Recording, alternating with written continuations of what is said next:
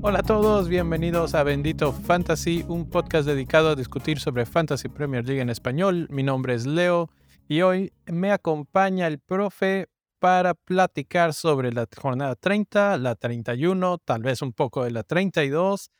Y obviamente, profe, estamos, como decíamos en el tweet de invitación para que todos se unan, de manteles largos festejando. Es el episodio 200 de Bendito Fantasy y pues es un honor eh, transmitirlo contigo por ahora.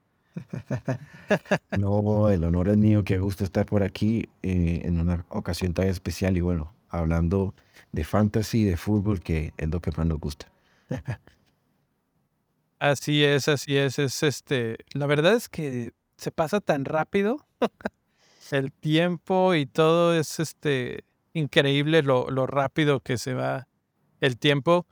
Eh, justo hace rato empezamos a, hacer como un recuento, ¿no? De cómo habría sido la, temporada, de, no sé, 2011 y quién habría sido el primer lugar de Bendito Fantasy en esa temporada, que no existía Bendito Fantasy. Y vimos nombres ya desde 2011, mm, viejos conocidos, ¿no? Por ahí aparecía Gaby Doyle, aparecía este, Sergio Rodríguez, que también está ya desde hace mucho tiempo. Eh, Paz también estaba, e, esa no fue de 2011, pero en alguna que, me mandabas el screenshot aparecían ya varios nombres que... Darren también, Darren. Mm. Sí, eso, eh, lo que hace la aplicación, esta aplicación se llama FPL, FPL Arena y hace una reconstrucción de cómo sería el, la liga en esa, en esa temporada y toma a los, a los que están en, actualmente en la liga de Bendito. Entonces los, los toma a los que están participando y nos muestra cómo sería según la puntuación que obtuvieron en ese, en ese año.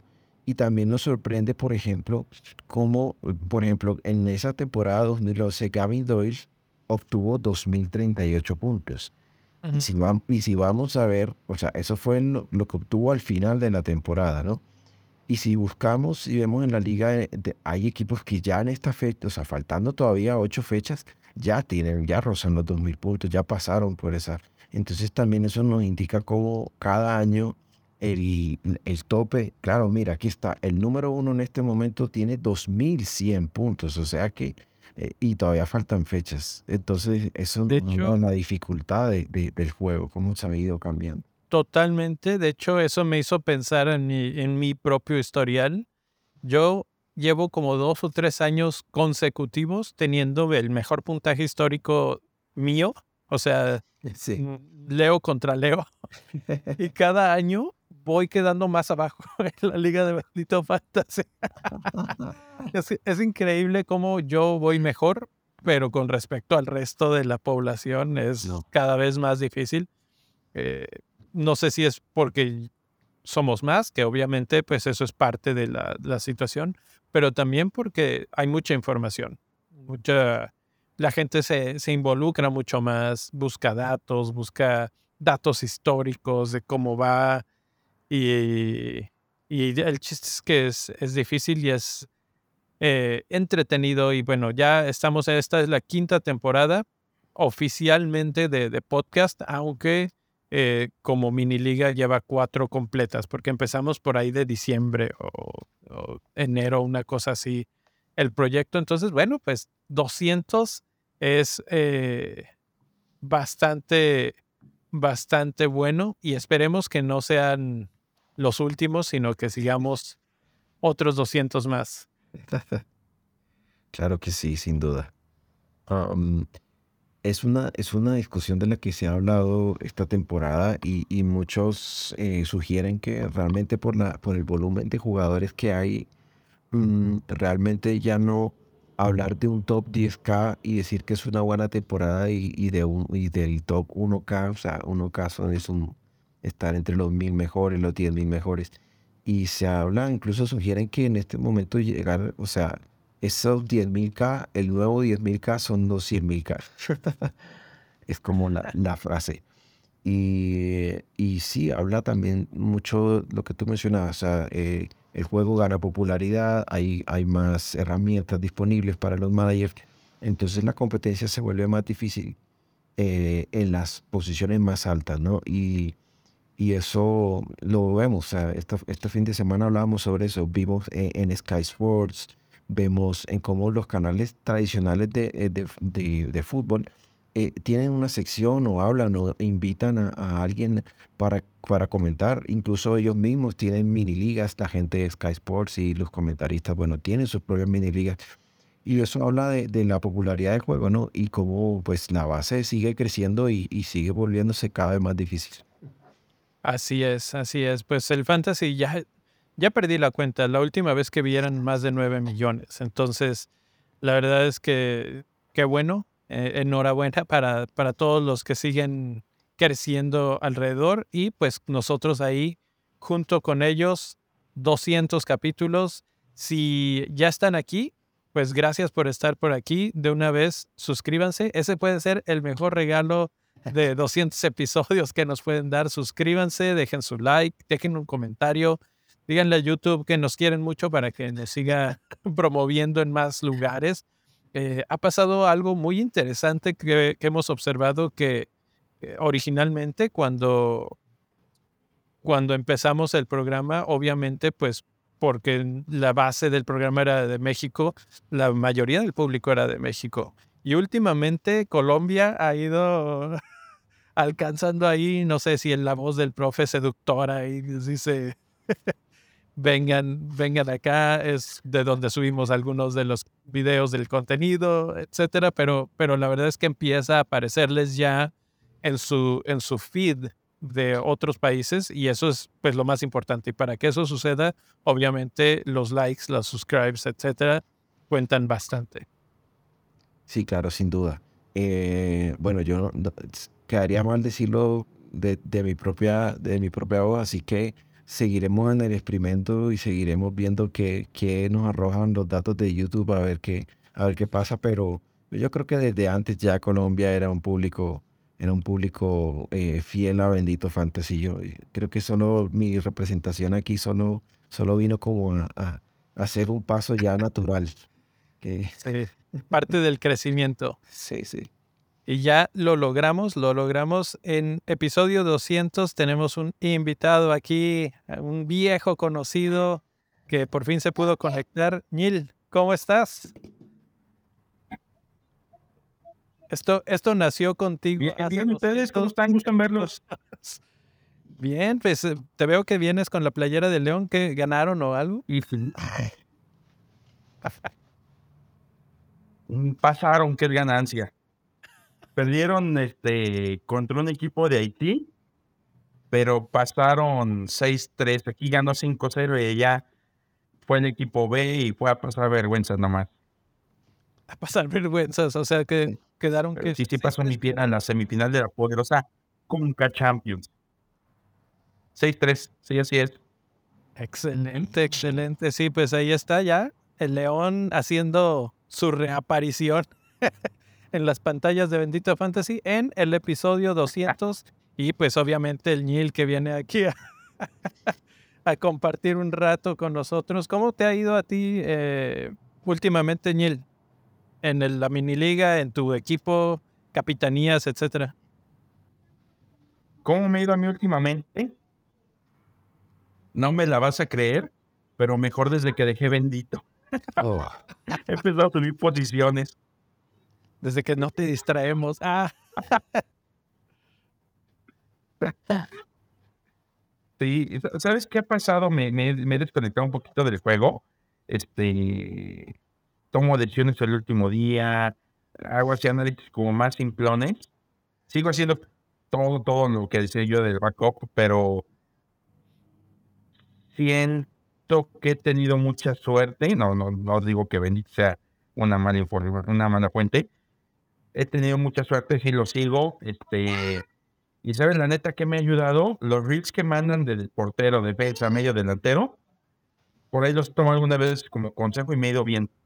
pero empecé a recuperar posiciones, curiosamente, desde, desde que desde que abandoné Bendito.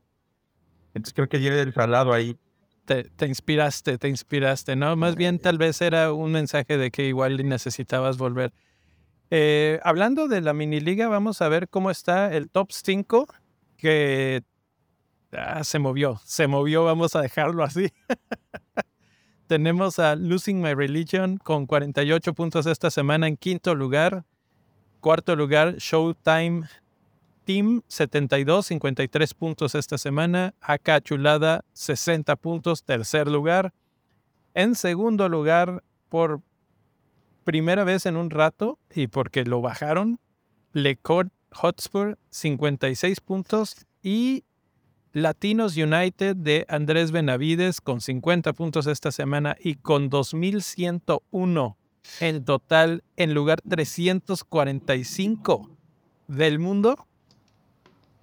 Está eh, pues nuevo jugador, nuevo entrante en la mini liga de Bendito Fantasy. Hay que recordar que mucho mucha gente nos dijo, no, es que a veces entran en el último momento.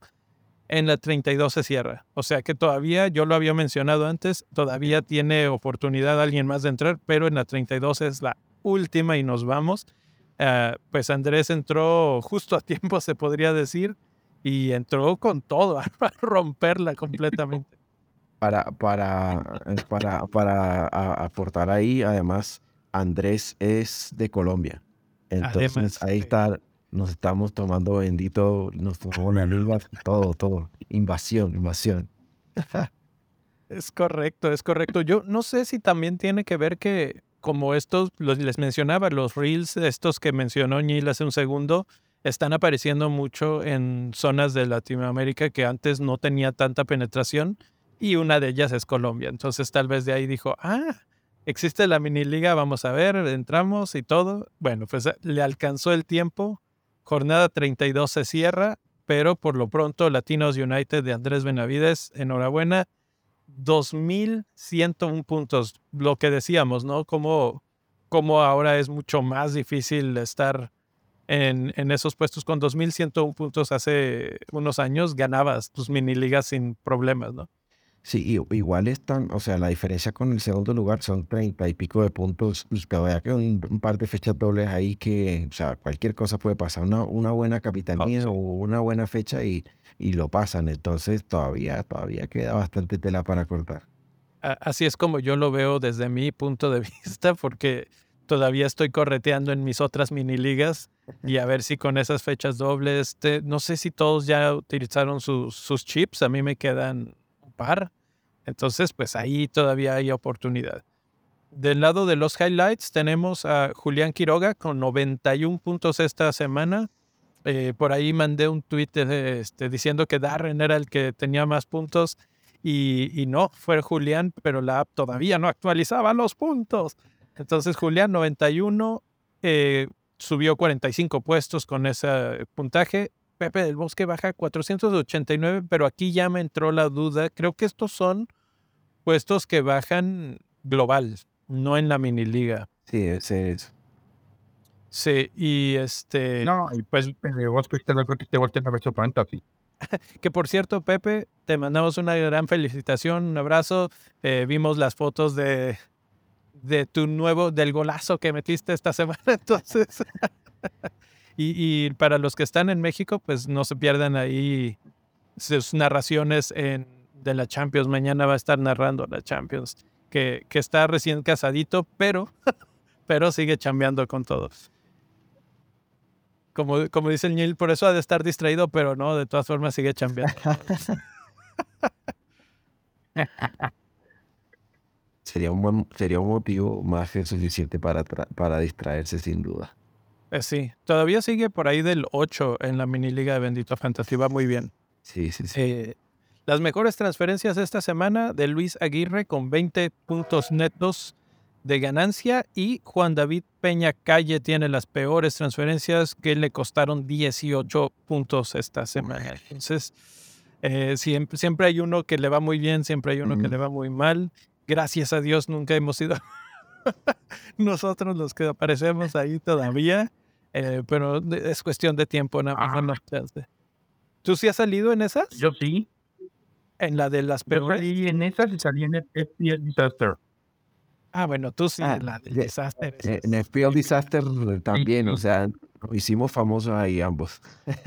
Los dos han Sí, salido. sí, sí, yo también salí. Es correcto, es correcto. Eh, pues así está entonces la menos dos que te convertía por mi menos 30. No, es que bueno, el nihilismo es este es parte esencial de estos 200 episodios, ¿no? Ah, no, Y de ahí es que Sí, pero el- lo que mencionaba la otra vez, el día, la, la fecha, la fecha en blanco, yo también metí así un menos 8, creo que fue, y hablábamos del nihilismo y esa vez me resultó, así que eh, defensi- defen- defendamos el nihilismo. lo hemos defendido, lo hemos mantenido la- con, vida. eh, Con, con vida el espíritu, exacto. Hablemos pues entonces de temas de fantasy, que se está moviendo la lista de los más comprados y los más vendidos. Profe, tienes por ahí los más comprados que me sentía yo tan original y de repente volteo a ver esta tabla y creo que no soy tanto. Ah, eso, eso, eso pasa, es- eso pasa. Mm, Bueno, de- eh, tenemos entre los más comprados, en el quinto lugar está Ben White de Arsenal. Eh, en, el, en el cuarto lugar está Tyrone Mings de Aston Villa. En el tercer lugar está Erling Haaland. Todos aquellos que lo habían vendido están ahora rápidamente comprándolo. Seguramente está tomando hits para poder tenerlo nuevamente en su equipo. En segundo lugar está Gabriel Martinelli, que está otra vez en forma y yo creo que ya de aquí a final de temporada casi que es un, es un obligatorio tenerlo. Sí. Y en el primer lugar está Jack Grealish, que hoy estaba jugando Champions, tuvo un gran partido y está en el primer lugar. Así es. Tú, Niel, ya, ya hiciste, ¿cuántos cambios llevas? No, no pregunto si ya los hiciste, sino cuántos llevas. No, fíjate que curiosamente todavía ninguno, ¿eh? Pero, este, por ahí creo que si Rashford no se recupera tendría que salir. Sería uno. Y Chilwell siento que va a empezar a tener menos minutos. Y como yo te ocupé el bench boost la, la fecha pasada, seguramente me puedo traer por ahí un defensa baratito. Y quiero mejorar mi, mi tercer delantero. Porque tengo a Alexander Isaac. Que no es malo, pero puede ser un Watkins. Así es. Así es. De hecho, vamos a platicar de, esos jugadores en un momento. Eh, desde el punto de vista de las compras, pues todos estos tienen mucho sentido, sobre todo los tres primeros. Grealish sigue siendo, probablemente en estos momentos, es el talismán y el mejor jugador del Manchester City. O sea, todos aportan y todo, pero Grealish es el más constante y el que más está dando ese dinamismo al ataque del City o la, la preasistencia de gol que le da a Haaland para luego el centro que termina en, el remate de cabeza de Bernardo Silva es bastante buena. Su recuperación de balón, lo, vimos cuando regresó a defender en esa jugada que se escapó, creo que era Mohamed Salah, y se aventó media cancha de, de regreso para defender la jugada. O sea, es el tipo de cosas que justo, justo le gustan a Pep y que por eso es que le está manteniendo en la cancha una y otra vez, ¿no? Sí, re- recordemos que eh, Pep, cuando, cuando un jugador eh, eh, agarra forma, a veces tenemos mucho miedo de la rotación y, y de la ruleta de Pep, pero cuando un jugador agarra forma es como que Pep lo coge y, mejor dicho, si le da y le da y lo usa hasta que, hasta que lo exprime y lo deja ya, ah, mejor dicho, si, si ve que le sigue dando, lo sigue poniendo.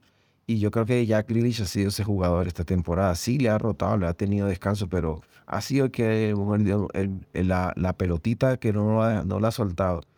Y lo otro que vemos, que lo habíamos hablado, eh, él está generando mucho juego por esa banda y aso- se asocia bien con Haaland. Entonces, no tiene sentido, o sea, no tiene motivos para, para no usarlo, para dejarlo en marca. Lo vimos contra Liverpool y lo vimos hoy contra el Bayern también, muy incisivo. Entonces, sí, ahí está, tiene todo el sentido que, que lo estén comprando. Así es. Del lado de los más vendidos tenemos a Tony en quinto lugar, Madison, Saliba, Shaw, Rashford. Eso es el top 5 de los más vendidos. Rashford, como mencionábamos hace rato, eh, pues es el más vendido y con razón, porque la gente está asustada de que tenga una lesión grave. Ya no es roja sudeste, era como naranja oscuro. Mm. El primer día, ahorita ya nada más es amarillo oscuro. Eh, Neil, lo mencionaste hace un segundo, ¿no? Eh, Rashford, si no se recupera, es candidatazo a salir. Si tú vendieras a Rashford, ¿comprarías a quién? ¿A Grealish? ¿A Martinelli? ¿A, quién? A Martinelli lo tengo. De hecho, en su momento fue Martinelli y Odegaard. Y este, escogí bien. Martinelli está jugando muy, muy, muy bien. Si se puede Rashford, híjole. Te diría que me gustaría, por ejemplo, McAllister, pero el calendario no le favorece. Quizá Madison podría ser o Barnes podría ser alguna apuesta ahí diferencial. Mira, para como voy en la liga, ahorita empezar a meter diferenciales yo creo que es lo de menos. No tengo que cuidar nada, entonces podría empezar a hacer ese tipo de jugadas. Así es. Profe, ¿cómo ves Madison, Madison, Rashford? ¿Venderlo o darle chance? Pues yo creo que es como todo, ¿no? O sea, siempre que hay un jugador que tiene este tipo de lesiones, eh, esperamos hasta el último momento, esperamos a las, a las conferencias de prensa para tener información y, finalmente poder tomar una decisión, pero la verdad es que la lesión no se veía tan, tan grave y pues es posible que, que, lo, que lo estén cuidando. Lo otro es que a veces cuando el partido es cerca de la, digamos, de la, del deadline tenemos información, pero en este caso, United juega hasta el domingo. Entonces, eh, recordemos que la fecha comienza el sábado, pero termina el lunes.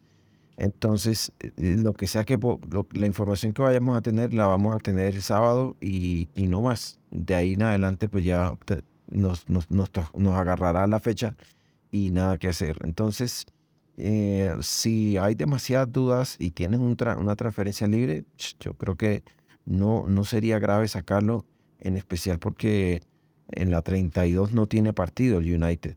Entonces, de todas maneras, ya estaría sacando un jugador que no va, que no va a jugar en la 32. Y pues, si juega, de pronto te perderían los puntos de la 31 y si lo quieres recuperar, lo podrías recuperar, pero no se me hace tan grave eh, sacarlo, ¿sí? O, o, o sea, ah, si tenemos información y va a jugar, pues contra Nottingham Forest, Eh, seguramente sería un, partido en el que podría sacar buenos puntos. Pero no lo veo grave sacarlo y ahí la, la, clave va a estar es por quién lo vas a sacar. Y seguramente si no tienes un free hit, vas a tener que pensar en un jugador que tenga partido en la fecha 32. Ahí es donde va a estar la clave de por, por quién lo vas a traer, por quién lo vas a cambiar. Eso ahí es donde empiezan a haber eh, un, par de vertientes, digamos, porque habrá personas que todavía tengan su free hit para la 32. Entonces, en la 32, y, y, bueno, estamos hablando de la 32 como si todo el mundo supiera exactamente qué está pasando. Entonces, déjenme, hago la transición al calendario aquí para que lo tengamos presente. La fecha 31 es una fecha tradicional, completa, no pasa nada, no hay dobles, no hay blanks. Pero la 32 tenemos blank de Manchester United, Manchester City, Brighton y Chelsea. De esos, por lo menos tres equipos, tenemos lleno nuestro, nuestros equipos de dos, tres, cuatro jugadores. Entonces va a ser un lío eh, completar algo en la 32. Entonces ahí pues mucha gente piensa utilizar el free hit. Pero ¿qué pasa si no tienes el free hit? Bueno, pues entonces si empiezas a necesitar hacer estos movimientos y no creo, por ejemplo, de entre vender a Rashford y vender a Haaland, ya estamos de acuerdo que vender a Haaland no fue buena idea. Entonces, entonces es el, es el tipo de de ¿Lo vendiste y no lo regresaste a tiempo? Sí, no. Además, Haaland llega hasta la 33 a mi equipo. Ah, o sea, ya lo tienes predestinado que se va a perder el siguiente partido. Sí, porque lo vendí por saladitas. Ajá, sí, sí. Lo vendí por Sala. Y este y la cuestión está en que Sala tiene buen juego en la 31, tiene buen juego en la 32. Entonces, hasta la 33 posiblemente regresaría Haaland. Y, y, bueno, pues ahora que lo mencionas, Liverpool es el mejor calendario en las próximas no sé, de aquí al fin del mundo, porque tienen Leeds, Nottingham Forest, West Ham, Spurs, Fulham, Brentford y Leicester. Ese es un calendario para meterse en el top 4 si, si se conectan un poco, ¿no? Por lo que mostraron, y es que eso es lo que frustra tanto el Liverpool, por lo que mostraron el fin de semana en el partido contra Arsenal, tendríamos que esperar muchísimo de ellos y, y donde se conecten para estos partidos van a, sus jugadores van a ser importantísimos. Profe, te veo asintiendo. Sí, sí, si juegan el resto de la temporada como jugaron contra Arsenal, yo no tengo duda que llegamos al, al top 4 sin ningún problema. O sea, el, el, el asunto es ese, ¿no? O sea, que, lo, que logremos llegar a una regularidad, porque hemos tenido partidos brillantes en la temporada y otros desastrosos, y, lo peor es que contra los, los rivales que en, en, el papel son los más, más asequibles y son contra los que hemos tenido presentaciones deprobables. Entonces, eh, viene fecha doble y 80 minutos siempre serán mejores que 90. Entonces ahí donde está lo que siempre decimos, es el, riesgo y es la emoción del juego. Entonces claramente vas a querer tener jugadores de esos equipos que tienen fecha doble. Y Liverpool es uno.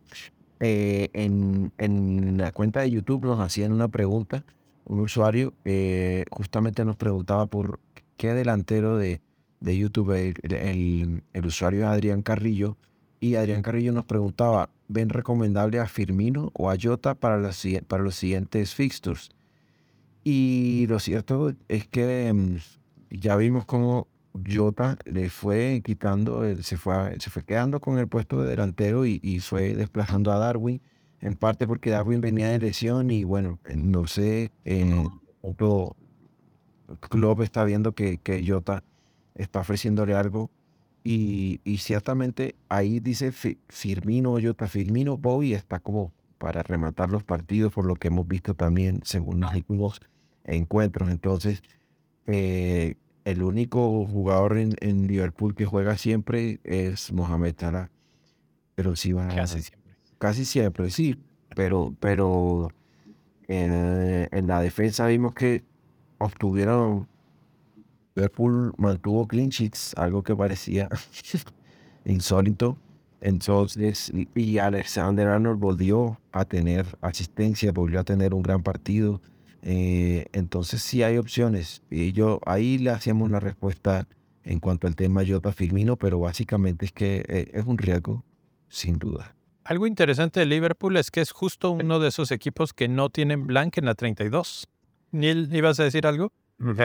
Ya tiene Black 32, doble 34. Y en cuanto al tema de Jota Firmino, Jota, yo creo que va a estar jugando hasta que Luis Díaz recupere este por completo. Y la parte de Firmino termina compartiendo mucho tiempo con Darwin, con Cody Gakpo. Sí creo que va a llegar a rematar partidos, como dice profe, pero este, cuando lo jugando más de 15, 20 minutos, y es jugártela lo que puede hacer en 15, 20 minutos. Entonces, la verdad es que yo veo un poquito mejor a Jota, pero por la cantidad de dinero que vale Diego Jota, y aparte es delantero, ¿no? Sí, ya. Eh, en, en, en Fantasy Jota. Esta temporada lo cambiaron a delantero porque estaba yo, medio... Yo creo que... Ajá, yo creo que pierde mucho, mucho, mucho interés este Diego Jota como delantero. Hay mejores opciones por ese precio o hasta menos. Sí, incluso, por ejemplo, si lo piensas, Gabriel Jesús, que, la, que hablábamos en el episodio pasado, hablábamos que Gabriel Jesús podía tener una, una buena jornada como efectivamente lo tuvo. Y Gabriel Jesús vale 8, 8 puntos algo, más o menos casi lo mismo que Jota. Entonces, eh, tal vez no tiene fecha doble, pero mm, no tiene blanca en la 32. Tiene partido. Y tiene un buen calendario Arsenal también. Y entonces. ese, es, ese es algo medio interesante, lo de Jesús, y, y, lo pienso desde el punto de vista que incluso puede ser diferencial, porque nada más tenemos tres lugares para, para nuestro delantero. Está muy alta su, su número de, de, gente que lo tiene, por, yo creo por ya los equipos zombies que ya no lo tocan y ahí se quedó con el Jesús de hace siglos, ¿no? Pero, pero la gente que sí está enganchada en, el, en la boca con el Jesús en la boca. Exactamente. Pero, pero la gente que sí está haciendo cambios, no creo que, por ejemplo, ahorita tienen a, Watkins, tienen a Kane, tienen a Haaland, a Tony, por ejemplo, pero Jesús es ese que apenas está regresando al, al pensamiento de todos. Y Arsenal tiene el segundo peor calendario de las próximas seis. Oh. Está West Ham de visita. Vamos a decir que ese no está tan mal. Southampton de local, ok. Pero luego tienen Manchester City, Chelsea, Newcastle y Brighton. Y no tienen doble en la 34. Entonces eso los hace ligeramente menos atractivos. Por ejemplo, si estás pensando en un delantero con respecto a los otros delanteros, ¿no? Claro, mira, tengo, tengo el dato, tengo el dato en este momento y a ver, esperemos un segundo, puedo tener. No. en el top 10K está Gabriel Jesús, no lo tiene, sí, no llega ni al 1% de, de ownership. O sea que ni siquiera el 1% de los managers del top 10K lo tiene. Así es.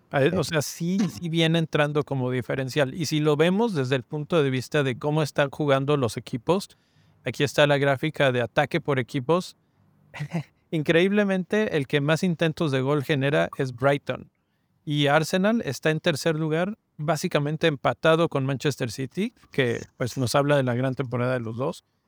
Arsenal tiene 20 goles y Manchester City 16 en las últimas seis jornadas. Entonces, sí puede ser un, diferencial interesante que además regresó muy bien y lo hemos discutido con el Neil en Twitter y en diferentes lugares, cómo eh, afecta el regreso de Jesús al resto de los jugadores. Creo que lo que vimos en esta última jornada es exactamente como lo vamos a estar viendo, ¿no?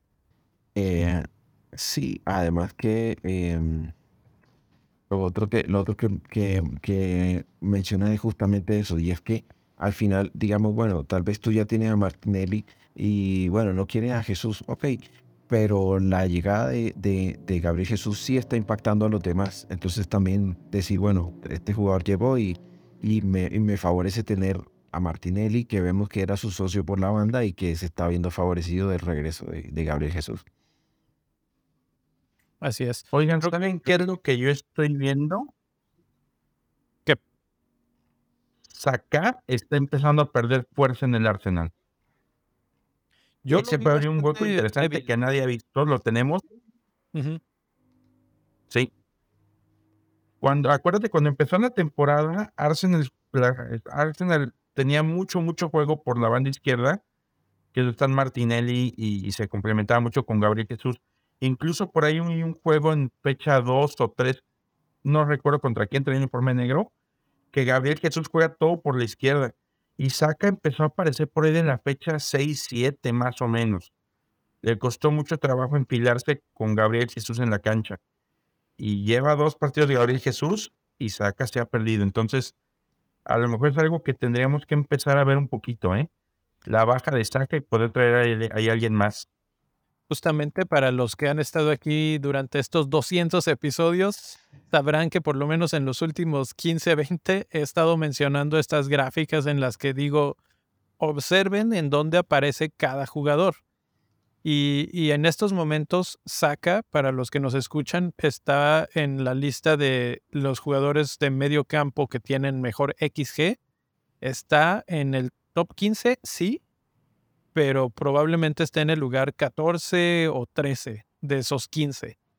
Y paulatinamente se ha ido recorriendo de estar arriba en esa lista de, los 15 mejores en expectativa de gol a los últimos lugares de esos 15. Entonces, justamente la observación que hace Neil me parece exacta, precisa, porque tampoco está generando oportunidades claras muchas, o sea, es alrededor de 1.8, una cosa así para ponerlo en contexto, está haciendo los mismos números que Gray, que Benrama, en, en oportunidades claras y participaciones de gol muy parecido también en, oportunidades claras como Martinelli y McAllister, que son jugadores que, que interesan y que queremos mucho.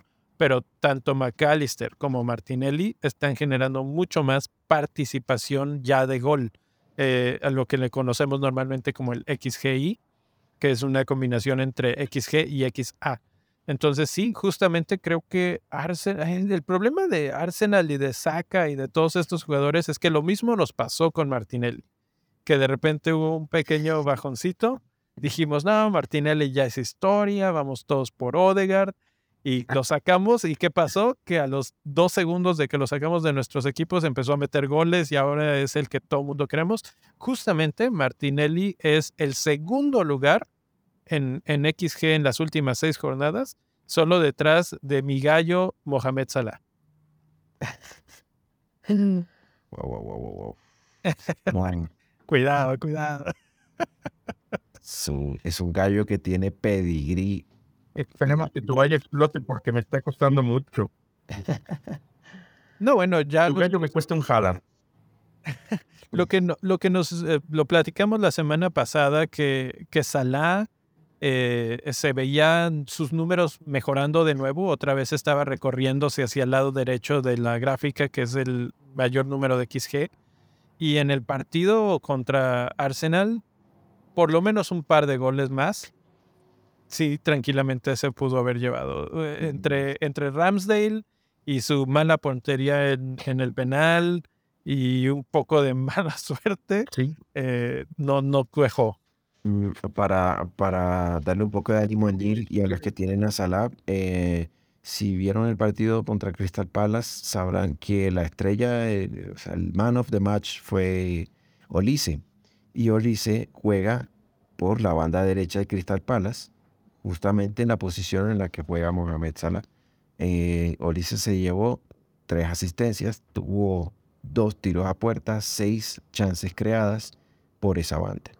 Entonces, mm, para que se den cuenta, para que piensen quién juega en esa posición, a quién va a enfrentar, eh, pues creo que Junior Firpo va a tener muchas dificultades para contener a Salah. Y su compañero de ataque, que siempre por esa banda va con él, es Alexander Arnold. Entonces, posiblemente veamos ese clásico eh, gol de Mohamed Salah, asistencia de Arnold. Vamos a ver, pero los datos indican y, la prueba de, del ojo indica que después de ir bien a ambos contra ese rival. Justamente, y, ahora, que mencionas, ahora que mencionas a Alexander Arnold, pues obviamente viene la gráfica ahora de defensas, ¿no? Porque también lo he mencionado y la semana pasada mencionamos a unos que otros de estos defensas que aparecen aquí y que les fue bien. A Trent le ha estado yendo bien, pero no está en lo más alto de, de puntos de estas últimas jornadas. Sin embargo, sí aparece en ese top 15 y su XGI es el más alto junto con el de Chilwell. Increíblemente yo no entiendo a Lampard cómo fue y, sentó a Chilwell, cómo lo puso en la banca, porque están los dos, en, son los dos defensas con el XGI más alto de entre todos. Eh, perdón? Y Trent Alexander Arnold. Son, son los dos mejores defensas en cuanto a expectativa de participación de goles. Eh, entonces, bueno, en puntos, el que más puntos ha hecho en las últimas seis es White. Le sigue Gonza, Gabriel y Alex Moreno, que lo recomendábamos la semana pasada y le fue bastante bien esta semana. Entonces, eh, por ahí pues están esos, pero Trent sigue siendo el que más genera. Y como dices, profe, eh, las, las condiciones están puestas para que, para que Trent explote, ¿no? Y justamente mencionabas ahorita a Crystal Palace y hago así como que el brinco a ellos, porque ellos están en tercer lugar en la tabla del calendario. Tienen a Southampton, Everton, Wolves y West Ham en los próximos cuatro partidos. Luego una visita a Spurs y partido contra Bournemouth. La verdad es que desde que hicieron el cambio de entrenador y corrieron a Viera, eh, Crystal Palace se convirtió en otro. Es este casi que histórico lo que están haciendo. No habían metido cinco goles en infinidad de años y, llevan como siete goles en tres partidos. O sea, bueno, es otro Crystal Palace. Y, mencionaste a, a yo mencionaría a ese que lo están juntando. Eh, tú, Neil, más o menos les, les echas el ojo seguido. ¿Cómo has visto o qué piensas de Crystal Palace? Ah, no los he visto, la verdad, no tengo ni idea, pero creo que Saka no está jugando, ¿sí? No, y eso, y eso es justamente lo que iba a decir. Qué bueno que Saka está lesionado porque así no tengo, así no cometo el error garrafal de comprarlo en mi equipo porque es un troll que no, no me ha dado sino dolores de cabeza. Siempre que lo tuve no, no, me, no me sirvió para nada. Creo que es amarilla de a un punto. Lo sentaron horrible. No, Saja está lesionado y, y menos mal que no, que no está jugando. Sí, creo que de Crystal Palace tendríamos que pensar un poco más en gente como Olise o como S, que, que sí están jugando y lo están haciendo relativamente bien. A mí en lo personal me parece, a mí me parece Michael Olise el jugador por el que hay que ir. Es, o sea, eh, tiene mucha calidad. Ese juega un poquito más retrasado. Eh, y, y Olise me parece que pisa más el área, lo veo como más en posiciones más, más, de, más ofensivas y más llegando al arco. Me parece, me gusta más ese jugador, siendo ese también una muy buena opción. De, de hecho, marcó gol contra Leeds. Cuando, cuando vemos a Crystal Palace en cuanto a su ataque por equipo, en las últimas seis está clavado a la mitad de la tabla. Está abajo de Spurs y arriba de Everton, Leeds, Leicester, Aston Villa. Entonces, realmente no es así como que para volverse locos, pero está bien.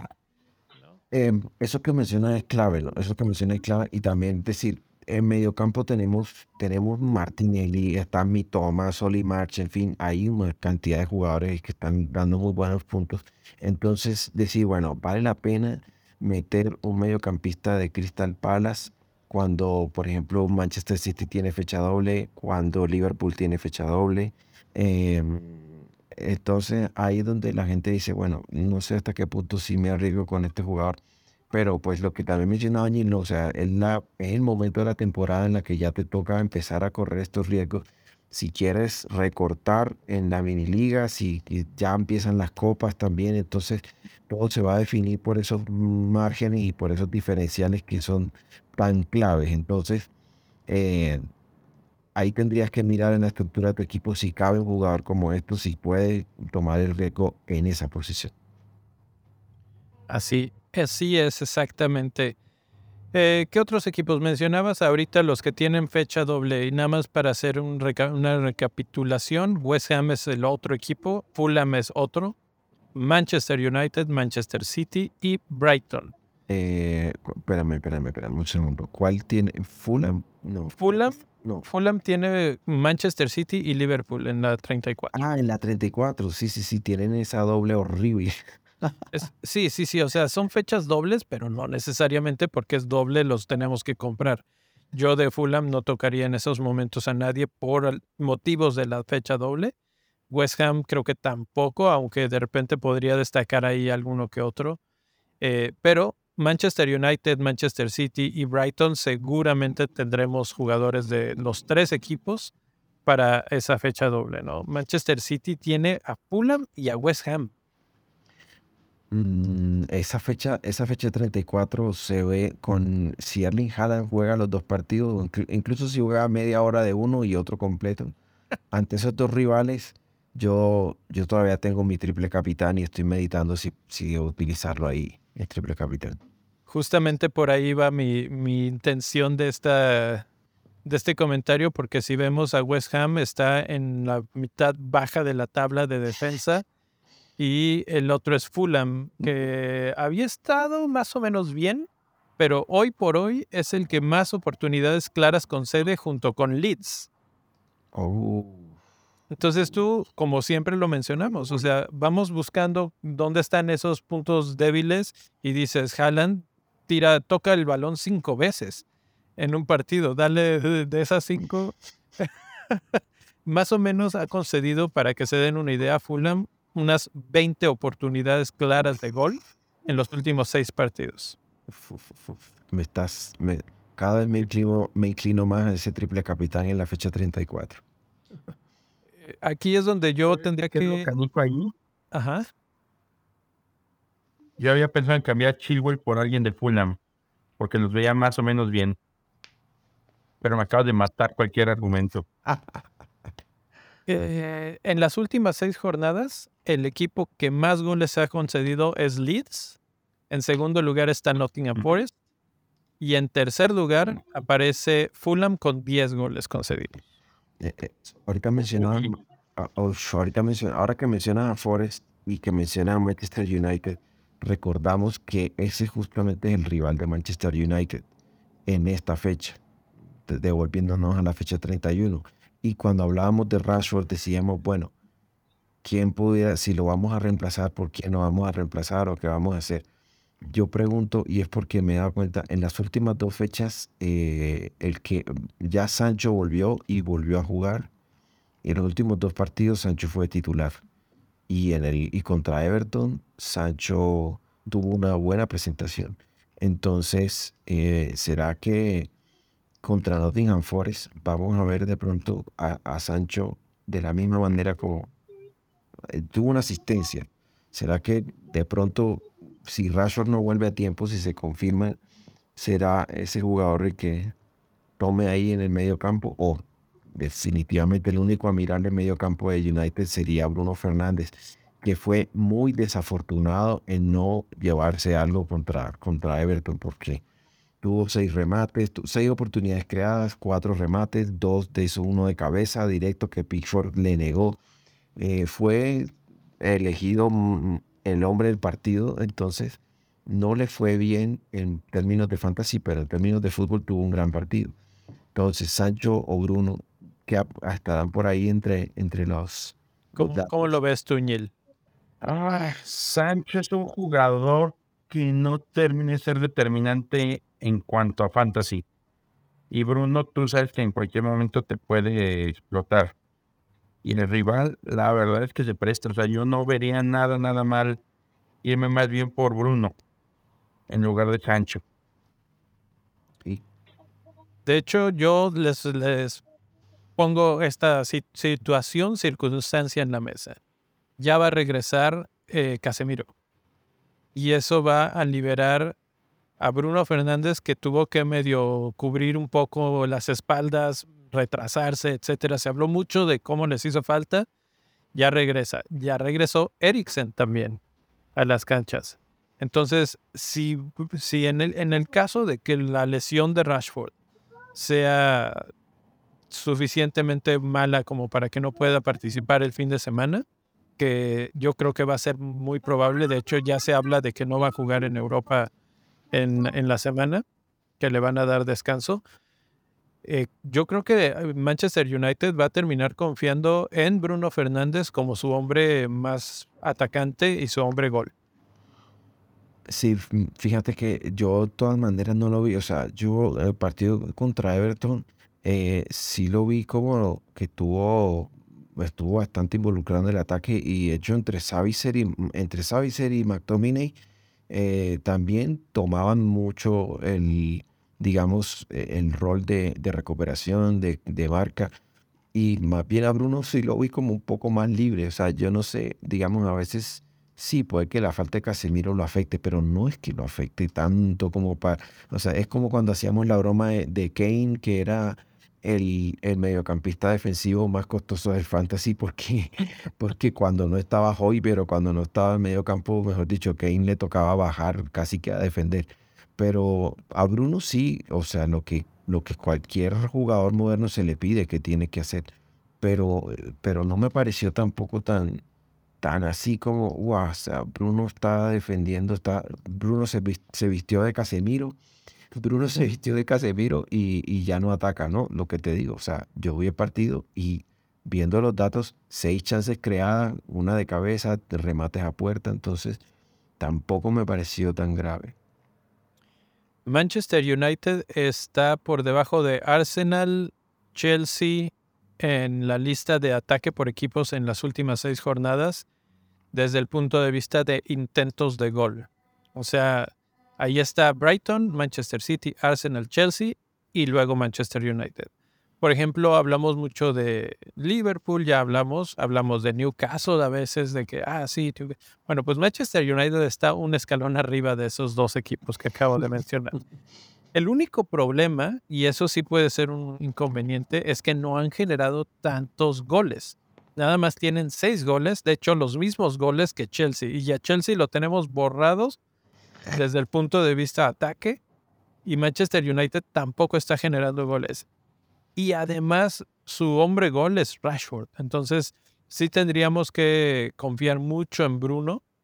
Eh, tal vez además porque tiene los penales para que pues para que sea el que cargue el, equipo. Pero obviamente es Nottingham Forest el, el, rival y pues ellos tienen 12 goles en contra en los últimos seis y, y pues sí conceden su, una buena cantidad de oportunidades claras. Entonces hay una buena balanza ahí eh, para hacer la decisión. Sí, de, todas maneras, eh, si está, está, me quedé con la curiosidad y estoy mirando el, el, mapa de calor, estos indicadores que nos ayudan a ver un poco, porque a veces uno eh, ve la, las jugadas y ve la espectacularidad y se queda con eso, ¿no? Y de pronto aquí en esto sí nos pueden ayudar los datos. Y viendo el mapa de calor, Bruno efectivamente sí estuvo comparado con otros partidos si estuvo más alejado de las zonas de influencia o las zonas de, más cercanas al gol. Lo que me hace pensar dos cosas, o sea, o a pesar de estar tan lejos, logra llegar en momentos puntuales a, a, zonas de peligro, a pesar de que no sea mucho más, pero que de todas maneras eso ha afectado su rendimiento y su capacidad. Y lo otro es que también, o sea, ante un gran portero como Jordan Pickford, pues tuvo la mala fortuna de no poder anotar.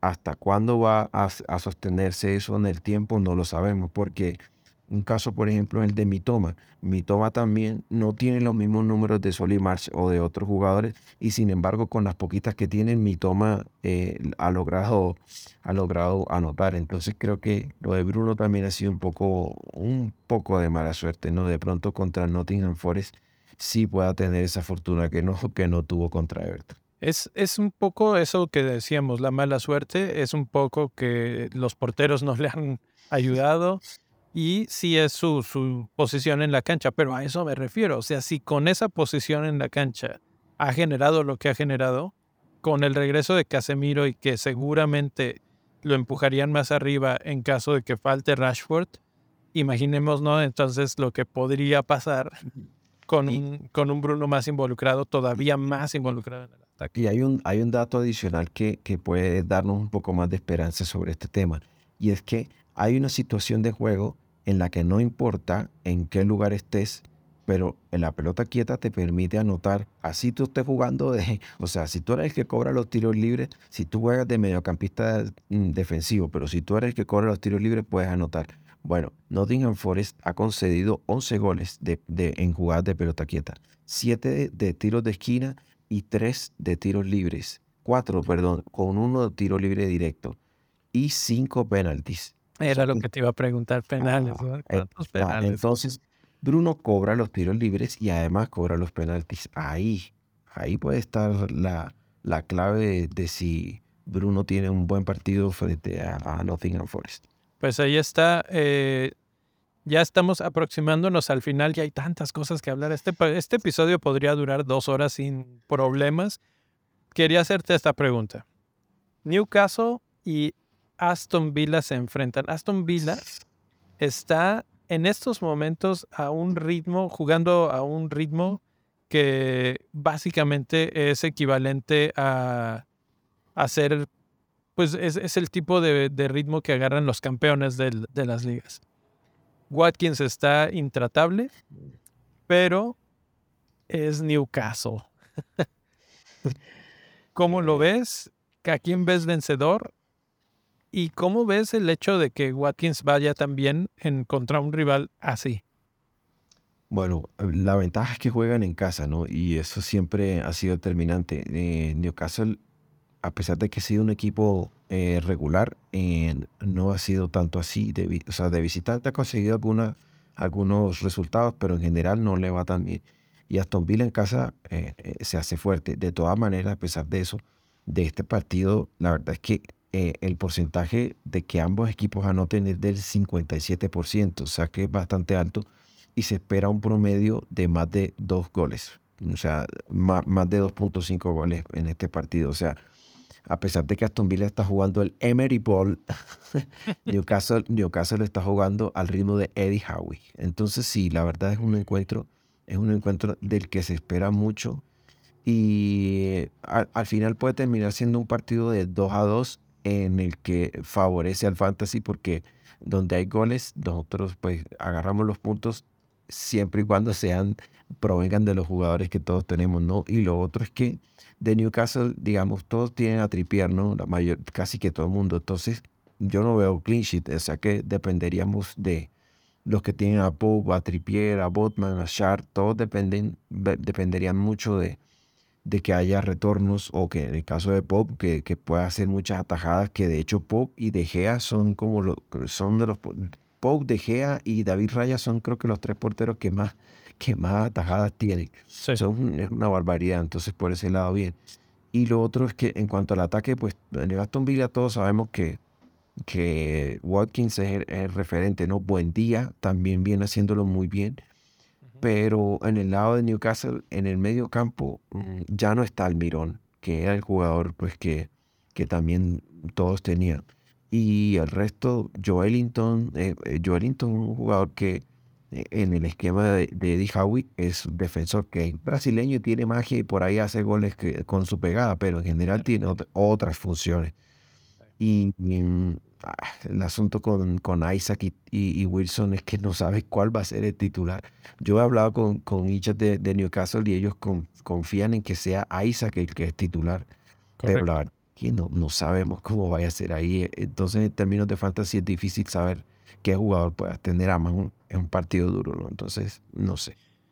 Yo, para cerrar ese comentario, veo bien Aston Villa eh, con como es local va a tener ventaja.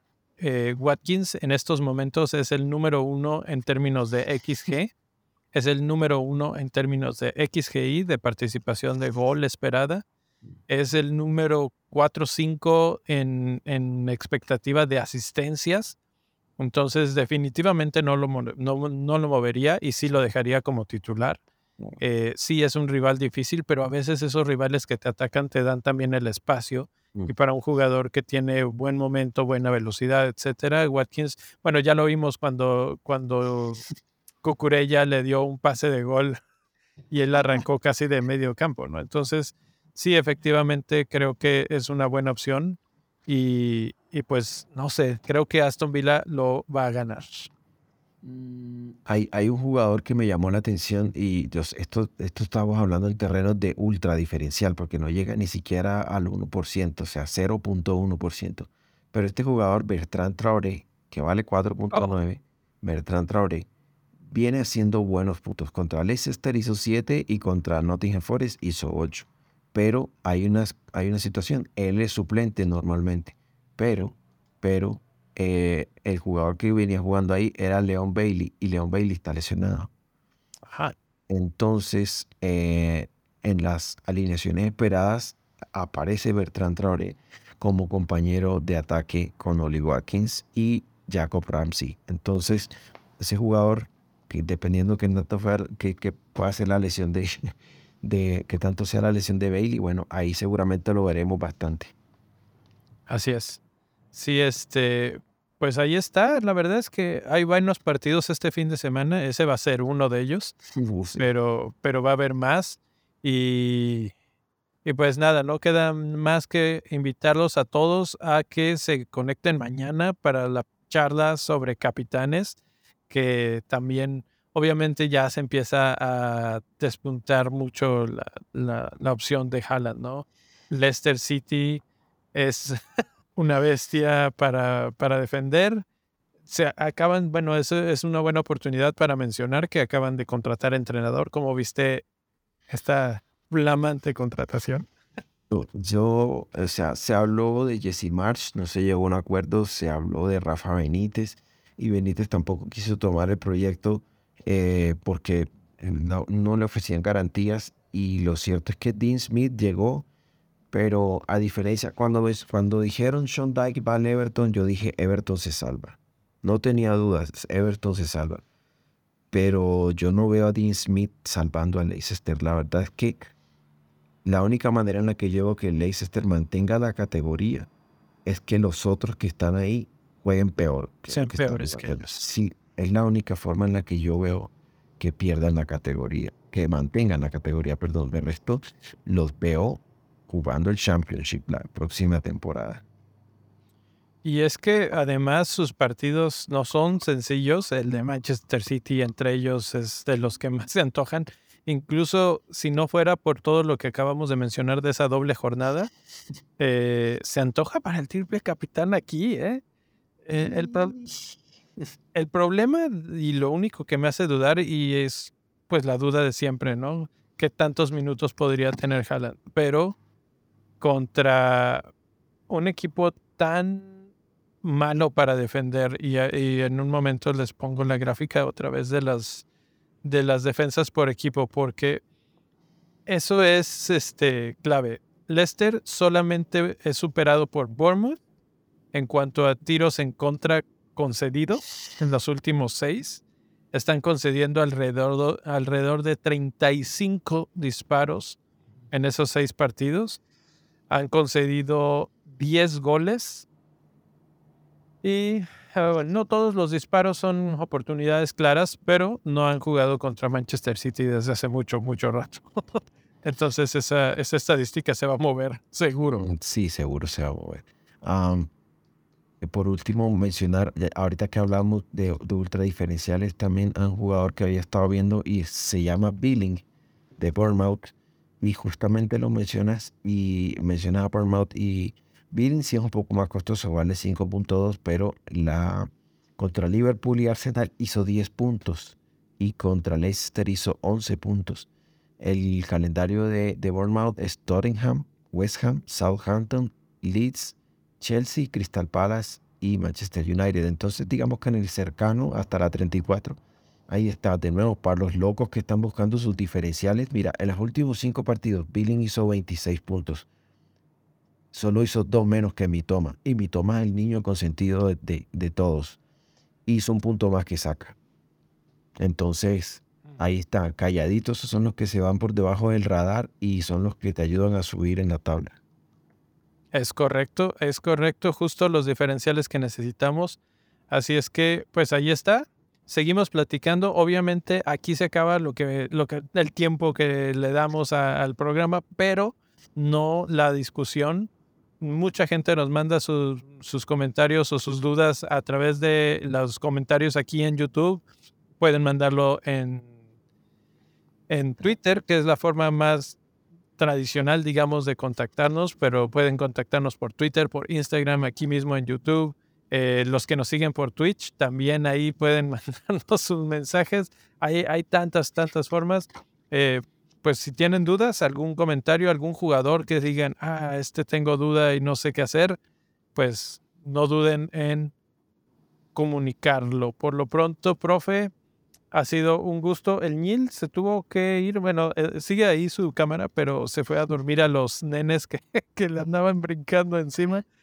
Y este, pues eh, fue un gustazo verlo de nuevo por aquí y estar platicando en este episodio 200. Lo único que nos queda por, por comentar es darle gracias, obviamente, a los que han hecho posible también estos 200 episodios, que son los miembros del Club Bendito Fantasy Ah, como todas las semanas, Jason, David, Irving Moretti, Rodolfo, Francisco, Enrique en el nivel de tribuna y Julio, Marco y José en el gafete de cancha.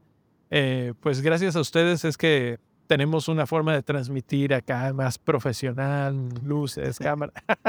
no, no, la verdad es que fuera de broma, eh, ha sido un apoyo muy grande. Eh, no todos tienen la oportunidad económica de aportar así. Entonces, siempre un like puede ser muy útil, suscripciones y hoy pues hasta una compartir, ¿no? Compartir el episodio con, con sus amigos, eh, darle retweet a ese, a ese tweet de invitación puede hacer que llegue a más gente y que podamos llegar a otros 200 episodios. Por lo pronto, muy felices con estos y gracias, profe, por estar por aquí. La verdad es que siempre saco unas notitas aquí. Mira, si me ven anotando de repente, aquí tengo mis post-its que dice el profe, anoten este jugador y aquí. claro, y, y, y, eso que mencionas ahora me, me, hace recordar, están los, no se olviden que están los shorts, están los reels, eh, en donde también estamos haciendo las recomendaciones. Ni lo mencionaba que le fueron bastante útiles. Falta el de mediocampistas, falta el de delanteros, que casi no pudimos hablar de delanteros eh, en el episodio, pero bueno, ahí cualquier duda nos pueden escribir. Y también eh, mencionar, obviamente, el episodio 200 a, los demás miembros de, de Bendito. Está Rubex, Mi Rey, está Jera, Lizao. Entonces, todos ellos, pues, que hacen parte del proyecto y, que contribuyen siempre a, a, que Bendito Fantasy sea lo que, lo que es el, el podcast de, de Fantasy en español que, que lleva más tiempo aquí dando lora y que sea mucho tiempo más dando lora.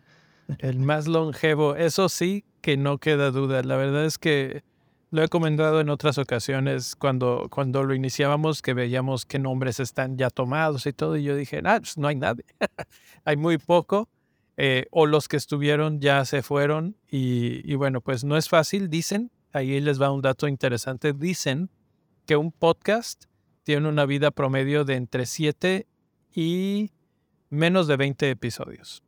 Eso, eso es la vida promedio de un podcast, porque pues eh, ya es casi casi que un chiste, ¿no? Entre la comunidad, así de que, ah, tú también tienes un podcast. Todo el mundo tiene un podcast estos días.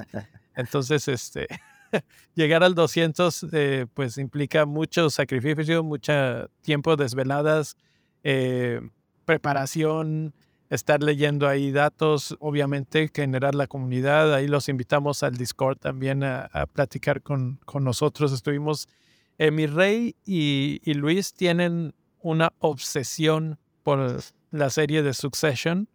Y si no la han visto, se las recomiendo mucho. Pero si ya la han visto, vayan ahí al Discord y platiquen. No solamente es fantasy, eh, obviamente es, el fantasy es el que nos mantiene juntos a todos, pero hay muchas, muchas otras cosas que, van más allá del fantasy, amistades, nuevos contactos, gente que nunca hubiera conocido como el profe gracias al fantasy, pues aquí estamos platicando semana a semana y pues lo mismo con ustedes. Un abrazo a todos y pues nos despedimos por una semana más. Gracias, profe. Chao, chao.